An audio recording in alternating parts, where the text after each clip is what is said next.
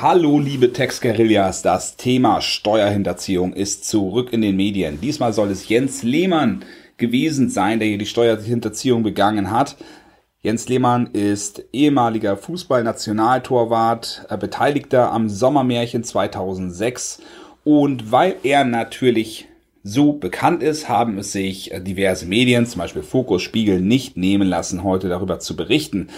Was hat es denn mit diesem Thema auf sich? Dem gehe ich in dieser Folge auf den Grund. Sei gespannt.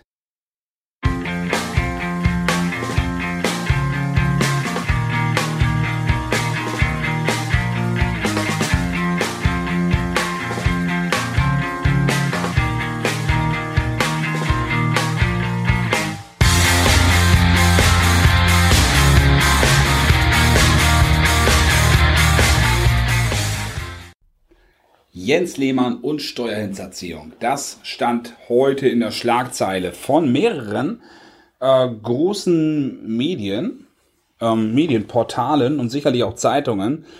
Warum ist das Ganze jetzt ein Thema, was die Massen interessiert? Jens Lehmann, ehemaliger Sportler, Fußballer, ähm, erfolgreicher Sportler, hat zum Beispiel für Dortmund, Schalke und Arsenal London gespielt und war auch Fußballnationaltorwart. Viele von euch werden sich noch erinnern, 2006 Viertelfinale der Weltmeisterschaft hat er die Elber rausgepflückt und Deutschland kam weiter ins Halbfinale. Dazu das Thema Steuerhinterziehung. Ähm, ihr erinnert euch auch vielleicht Daten-CD aus der Schweiz. Ähm, Uli Hoeneß und Thomas Mittelhoff. Ganz berühmte Fälle. Steuer ist etwas, womit sich jeder auseinandersetzt, auseinandersetzen muss, hat von vornherein eine konträre, ähm, also lässt konträre Einstellungen zu. Steuerhinterziehung, Emotion Angst wird ausgelöst und dazu prominente Person und Steuerhinterziehung in Zusammenhang.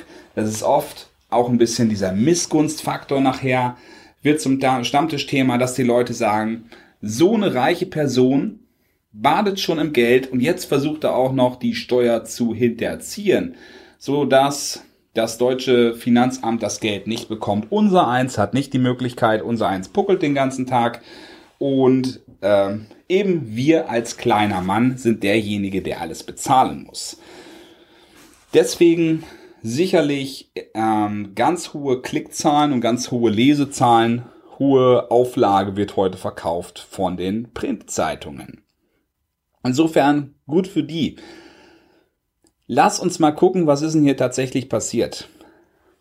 Wenn ich das Ganze jetzt, also ich versuche das Ganze so wiederzugeben, ähm, im Konjunktiv, wenn ich zwischendurch mal nicht den Konjunktiv verwende, ich gebe nur das wieder, was ich gelesen habe.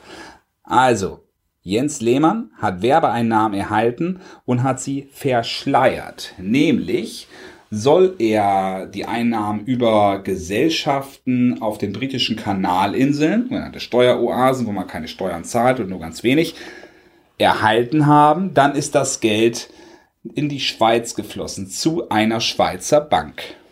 Im Jahre 2012 hat Jens Lehmann ein, äh, ein Paket bekommen aus der Schweiz und das Hauptzollamt Schweiert hat das geöffnet. Hat er reingeguckt und es waren Unterlagen eben von dieser Schweizer Bank. Also die Vermutung waren eben da. Man hat jetzt gewusst, es gab dort Vermögen. Wahrscheinlich stand sein Name auch drauf. Also es, er wurde in Zusammenhang mit dieses Vermögen gebracht, diesem Vermögen gebracht. Dann kann man am Finanzamt natürlich anfragen, ist das Ganze auch angegeben worden? Und sind die Zinsen auch angegeben worden.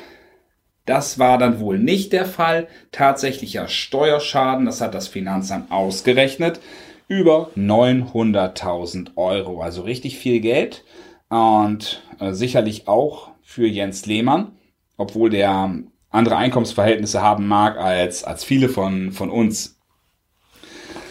Dazu erschwerend kam hinzu, dass er ähm, im ersten oder im ersten Zuge hat er teilweise diese Werbeeinnahmen dann dargelegt und später kam noch mal raus, dass es tatsächlich mehr waren als das, was zu Anfang aufgedeckt wurde.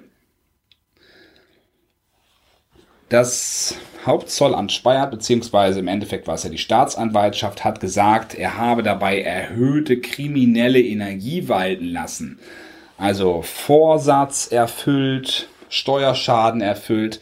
Insgesamt ist das Steuerhinterziehung nach Paragraph 370 AO. Das ist, ähm, AO ist die Abgabenordnung, also das ist ein ähm, Steuergesetz, ist erfüllt. So der Sachverhalt, wie er hier dargestellt wurde. Dazu muss man auch sagen, ähm, Jens Lehmann hatte ein Haus in Dortmund.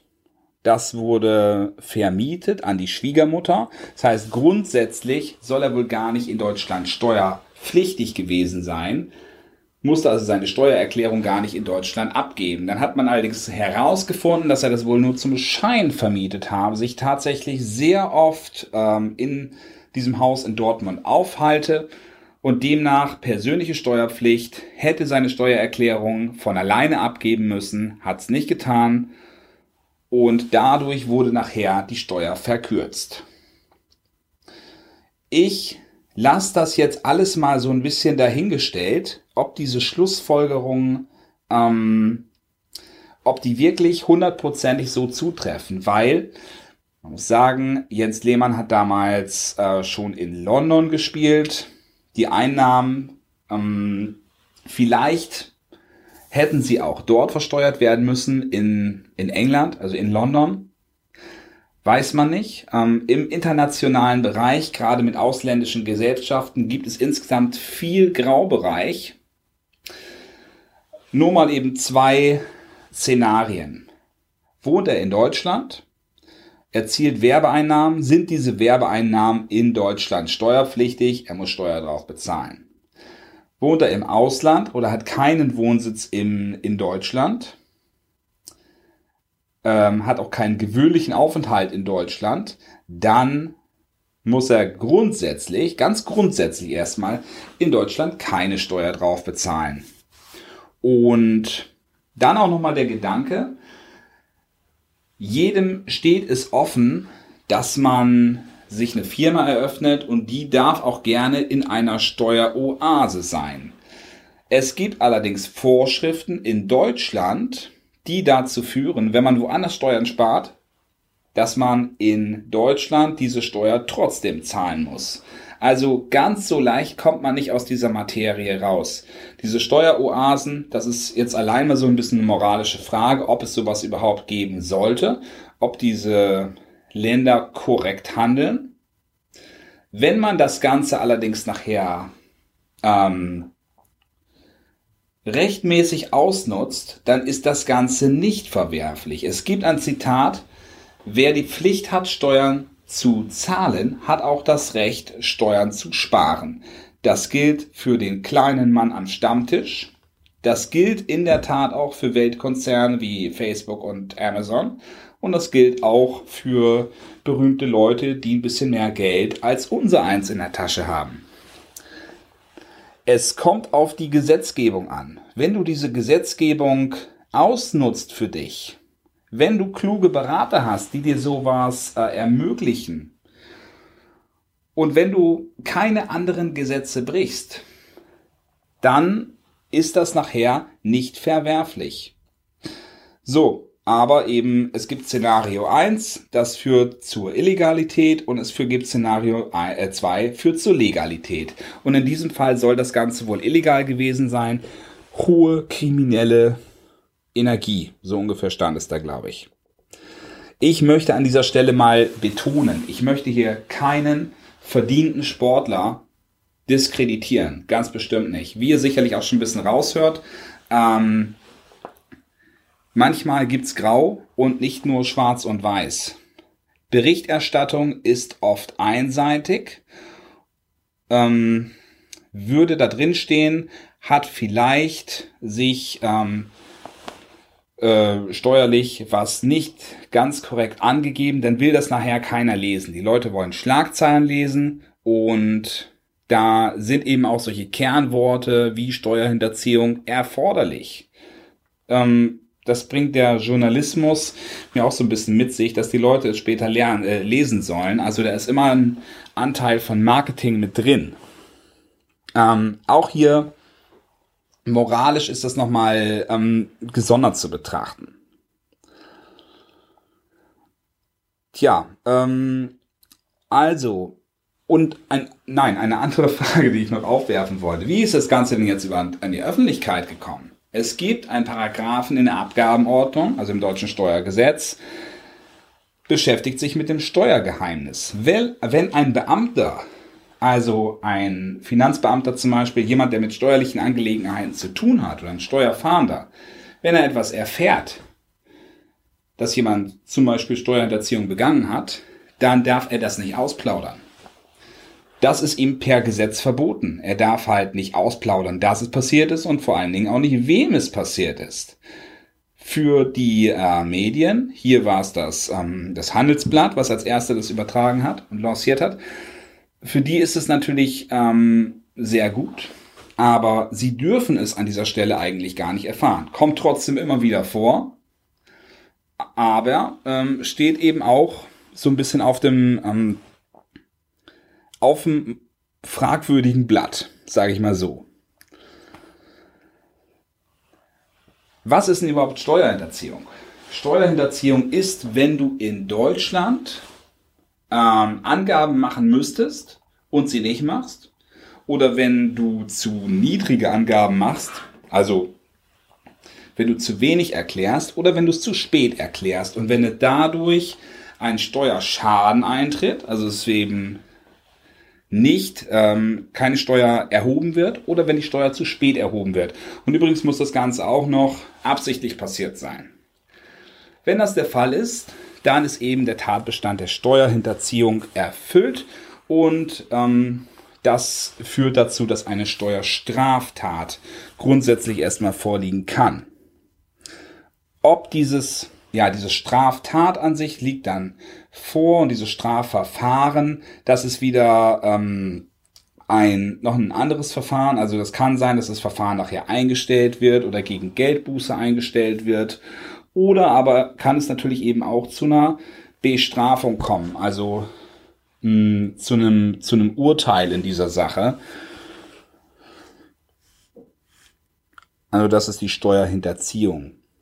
Dann ein Schweizer Konto, ein Konto bei der Schweizer Bank. Das klingt immer so, ähm, ja, du hast bestimmt was verheimlicht, ne, wenn jemand sowas hat. Aber grundsätzlich kannst du natürlich dein Konto bei der Volksbank Saarbrücken eröffnen oder aber auch bei der, naja, bei der UBS Bank in Zürich oder wo auch immer.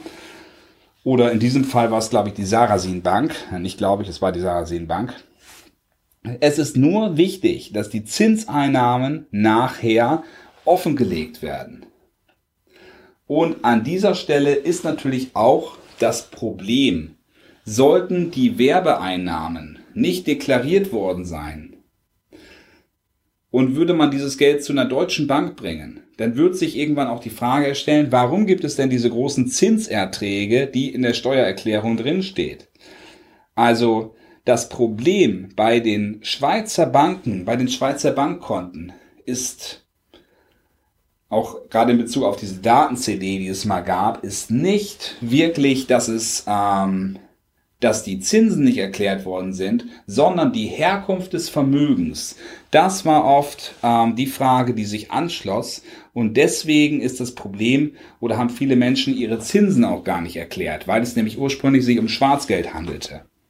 Na, aber das hat jetzt mal, das ist einfach nur mal außen vor, das hat mit dem Fall Lehmann überhaupt nichts zu tun. Ich wollte nochmal auf das Thema Motivation zu sprechen kommen.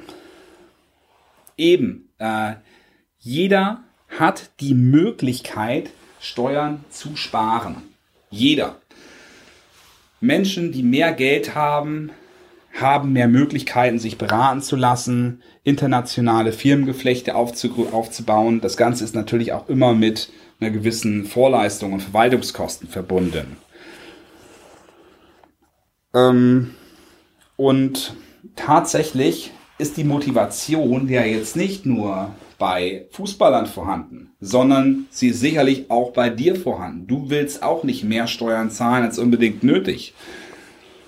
Du sagst auch, ich lege mein Geld lieber ähm, ich gebe es lieber zu einer gemeinnützigen Organisation, als dass ich das dem Finanzamt in den Rachen stopfe. Vielleicht sagst du auch, ich weiß gar nicht, was die damit machen und sie unterstützen die falschen Sachen. Ähm, das, ich glaube, das wohnt jedem inne, dass er nicht zu viel Steuern zahlen möchte. Man freut sich, wenn man später Geld wiederbekommt in seiner Steuer, nach seiner Steuererklärung, als dass man es nachzahlen muss. Niemand hat Geld zu verschenken. Und wenn man es verschenken möchte, dann sucht man sich den ähm, Partizipierenden, also denjenigen, der begünstigt ist, doch bitte schön selbst aus. Ne? Das Finanzamt, das ist, wird eben oft als Behörde wahrgenommen, die man einfach, ähm, ja, wird oft negativ wahrgenommen. Und deswegen, diese Motivation wohnt, glaube ich, wirklich jedem inne, möglichst wenig Steuern zu bezahlen. Der eine versucht es ähm, versucht es gar nicht zu vermindern, weil er vielleicht auch Angst hat. Manche versuchen es wirklich mit krimineller Energie, wie es jetzt eben hier vorgeworfen wird in diesem Fall. Und dann gibt es natürlich, natürlich noch viele legitime Mittel. Du als Arbeitnehmer hast die Möglichkeit, dass du deine Fahrtkosten zum Beispiel von der ähm, Arbeit oder von der Steuererklärung von deinem Arbeitslohn absetzt. Und das gibt dir nachher eine Steuerersparnis. Einfaches Beispiel. Also bevor du an dieser Stelle verurteilst, frage dich bitte auch, was hättest du denn selbst getan? Was hättest du an seiner Stelle getan, wenn es möglich ist, dass man ein steuerlegales Geflecht an dieser Stelle wählt, um keine Steuern zu bezahlen? Hättest du dann gesagt, ich zahle freiwillig in Deutschland Steuer? Wie gesagt, ich gehe jetzt einfach von dem Fall aus, ähm, dass das Ganze in der Grauzone ist und man eine Gestaltung gefunden hat, die in Deutschland zu einer Nichtbesteuerung führt. Hättest du dann vielleicht auch gesagt, ja, machen wir. Denk dir immer das eine Szenario und das andere. Wenn du wirklich weißt, das Ganze ist kriminell, du kannst, du kannst Steuern sparen, aber das Ganze wäre kriminell, dann rate ich dir dazu, mach das bitte nicht. Na, ich möchte hier nicht den falschen Eindruck erwecken. Das ist ganz, ganz wichtig. Ich möchte einfach nur sensibilisieren. Ähm, was steht da drin? Versuche das Ganze so ein bisschen ähm, mit Abstand zu betrachten. Aber eben darüber auch. Du hast die Möglichkeit, Steuern zu sparen. Prüfe alles, was geht. Und wenn nichts geht, dann ist es schade, und dann zahl aber bitte auch deine Steuern. Und wenn was geht, dann freu dich drüber und nutze das aus, was das Gesetz dir möglich macht. Weil das Gesetz, das wurde ja für dich geschrieben. Es wurde nicht nur für das Finanzamt geschrieben. In dem Sinne, ähm, bleib sauber, gib alles an, aber gib es bitte auch an. Proaktiv sein, Kommunikation mit dem Finanzamt eröffnen wenn du dir nicht sicher bist, lass dich bitte beraten. Denk auch daran, bald ist Jahresende für das Jahr 2017 als Unternehmer zum Beispiel die Steuererklärung abzugeben. Und wenn du Altlasten hast, wenn du dir wegen alter diese Jahre nicht sicher bist, dann thematisiere das bitte auch mit deinem Steuerberater. Und wenn du keinen hast, darfst du mich auch gerne fragen. Äh, textadwinkler-hamburg.com ist die Adresse, findest du auch in den Show Notes. Und damit wünsche ich dir einen wunderschönen Tag. Wie gesagt, bleib sauber. Das ist, glaube ich, die Quintessenz aus dem Thema Steuerhinterziehung. Ciao.